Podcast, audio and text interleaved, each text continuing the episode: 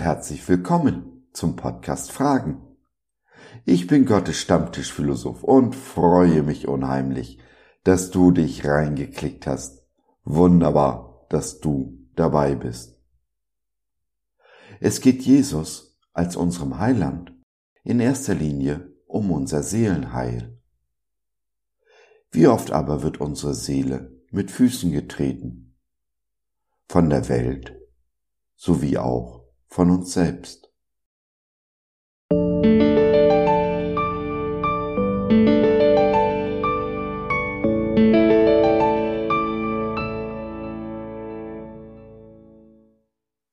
Hat ein Klon eine Seele? Kommt Klonschaft Dolly in den Himmel? Dir gewidmet, der du eine einzigartige Seele bist. Da bildete der Herr, Gott, den Menschen aus dem Staub vom Erdboden und hauchte in seine Nase Atem des Lebens. So wurde der Mensch eine lebende Seele. 1. Mose 2, der Vers 7 in der Übersetzung der Elberfelder Bibel. Kürzlich hatte ich die seltene Gelegenheit, mich mit meinem Pastor beim Mittagessen auszutauschen. Es war ein gutes, tiefes Gespräch. Bis mit einem Mal, ich weiß gar nicht mehr wie, die Frage auftauchte, ob ein Klon eine Seele habe. Es war mehr eine Feststellung als eine Frage, aber in mir blieb die Frage hängen. Über das Klonen habe ich mir nie viele Gedanken gemacht, außer dass ich es für eine Abart der Wissenschaft halte. Es ist schon so, wie Gott beim Turmbau zu Babel feststellte. Jetzt wird den Menschen nichts mehr unmöglich sein. Und wenn es ein Jahrhundert gab, das diese Worte unter Beweis stellte, dann war es wohl das letzte. Und dieses schickt sich an, es ihm gleich zu tun. Um aber auf die Seele zurückzukommen, so lässt sich eine gegenläufige Entwicklung beobachten.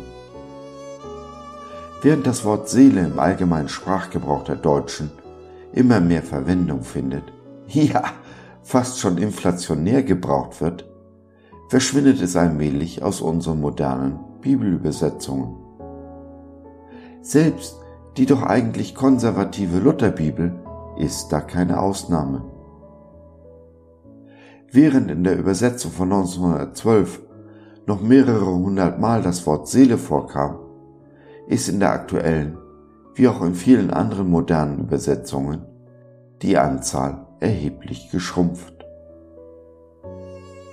Von den fünf von mir häufig gebrauchten Bibelübersetzungen hatte allein die Elberfelder Bibel das in unserem Eingangsvers gebrauchte Wort Seele auch wirklich da stehen.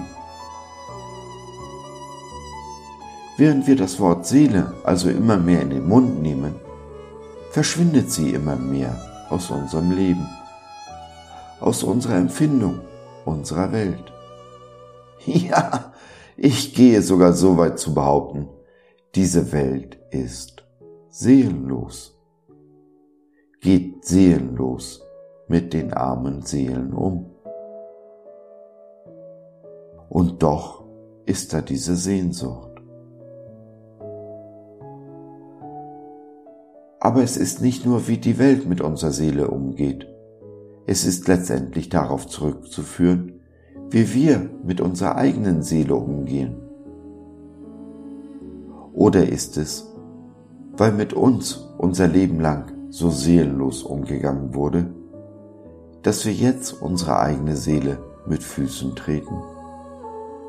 Es ist wohl eine Wechselwirkung, die sich langsam, aber sehr sicher immer mehr aufschaukelt. Zu beobachten in fast jedem Bereich unseres Lebens, aber besonders dort, wo die arme Seele Hilfe braucht. Gott hauchte dem Menschen seinen Odem ein, den Atem des Lebens. Wir aber lassen die Seele nicht mehr zu Atem kommen. Jeder Mensch hat das instinktive Bedürfnis, sich vor Schmerz zu schützen. Und so laufen wir vor unserem eigenen Seelenschmerz davon. Jedenfalls so lange, bis wir zusammenbrechen und nicht mehr weglaufen können. Wir vergraben uns, unseren Seelenschmerz, in der Arbeit, in wechselnden Beziehungen und Extremsport und Erfahrungen. Dabei braucht es immer mehr von diesem Reiz, um den Schmerz unserer Seele aus unserem Bewusstsein zu verbannen. Und dies bis zu dem Moment, wo der Schrei der Seele unüberhörbar wird. Erst nach innen, dann auch nach außen, für alle sichtbar. Ein Phänomen, das in unserer modernen Zeit immer häufiger zu beobachten ist. Psychiater, Psychologen und psychiatrische Einrichtungen immer mehr überfordert. Dabei geht es unserem Gesundheitssystem weniger um unser Seelenheil, als vielmehr darum, uns wieder funktionstüchtig zu machen. Wir aber funktionieren so nicht. Jeder in diese Richtung geartete Versuch ist zum Scheitern verurteilt. Und so müssen wir selbst lernen, meist auf die harte und schmerzhafte Art, mit unseren Seelen liebevoll umzugehen, die Härte aus der Sprache mit uns selbst herauszunehmen und uns mit Wohlwollen zu begegnen. Dies gelingt uns dann am besten, wenn wir mit unserem Nächsten so umgehen, wie wir ganz tief in unserem Herzen wollen, dass mit uns umgegangen wird. Wir aber gehen mit unserem Nächsten oft so um, wie wir mit uns selbst umgehen. Lieblos, verurteilen und kaum zur Vergebung bereit. Da ist sie wieder, die Wechselwirkung zwischen mir und meiner Umwelt, meinem Nächsten. Unabdingbar auf diesem Weg ist, meiner Meinung nach, weniger, dass wir uns selbst lieben, als dass wir uns der Tatsache bewusst sind oder bewusst machen, dass wir geliebt sind. Nur wenn ich mich geliebt weiß, kann ich der armen Seele Liebe schenken, meiner und der meines Nächsten. Nun, mein Freund, lass es mich dir und deiner Seele in aller Deutlichkeit sagen. Du bist geliebt. Bist es wert. Du bist genug. Und du darfst so sein, wie du bist. Immer in der Hoffnung, dass du nicht so bleiben musst, wie du bist. Da ist jemand, der dich mehr liebt als sich selbst dich höher achtet als sein eigenes Leben. Es ist der Heiland, Jesus Christus, der auch deiner Seele das Heil schenken will, das er jedem seiner Kinder versprochen hat.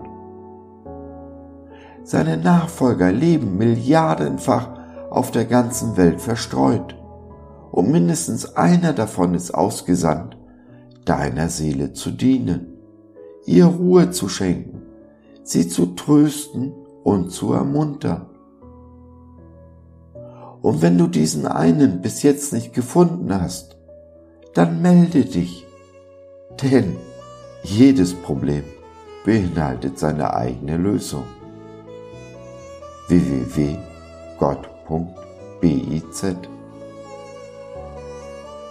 Dabei spielt Geld keine Rolle. Alle Angebote von Gott bis sind kostenfrei und bar jeder Verpflichtung oder Voraussetzung. Wir leben allein von deiner freiwilligen Unterstützung, von dem, was du gerne gibst, geben kannst. www.gott.biz slash einbringen. Hab vielen und herzlichen Dank, nicht nur für deine Unterstützung, sondern auch, dass du bis zum Ende zugehört hast. Vielleicht magst du ja weitergeben, was du empfangen hast. Darüber würde ich mich sehr freuen.